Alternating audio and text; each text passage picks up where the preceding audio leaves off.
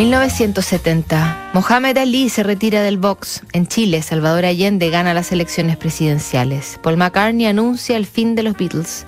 Un año antes, la banda liderada por Charles Manson, llamada La Familia, entra en la casa de Roman Polanski y mata a su mujer embarazada Sharon Tate y a cuatro amigos suyos.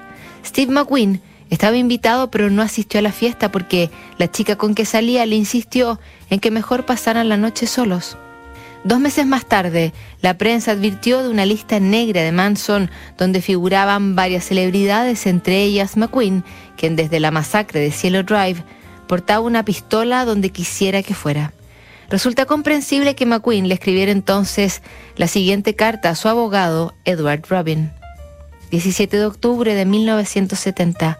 Querido Eddie, como sabes, he sido elegido por el grupo Manson y marcado por la muerte, junto con Elizabeth Taylor, Frank Sinatra y Tom Jones.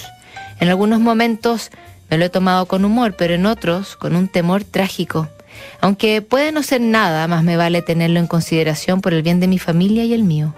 En primera instancia, quisiera pedirte que de manera no oficial averiguaras con altos mandos de la policía si la banda de Manson nos ha estado rondando o si sienten por algún motivo que estamos en peligro. En segundo lugar, si pudieras llamar a Palm Springs y renovar mi permiso para portar armas.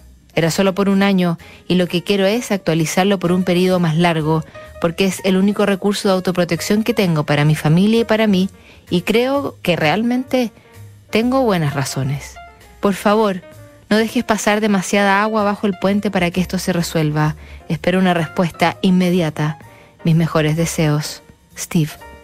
No moriría McQueen en manos de la espantosa familia, sino aquejado por un cáncer producto de sus hábitos de fumador diez años después de haber enviado esta carta y sería recordado para siempre como el rey del cool. Revisamos mañana la última carta de esta semana corta aquí en Notables.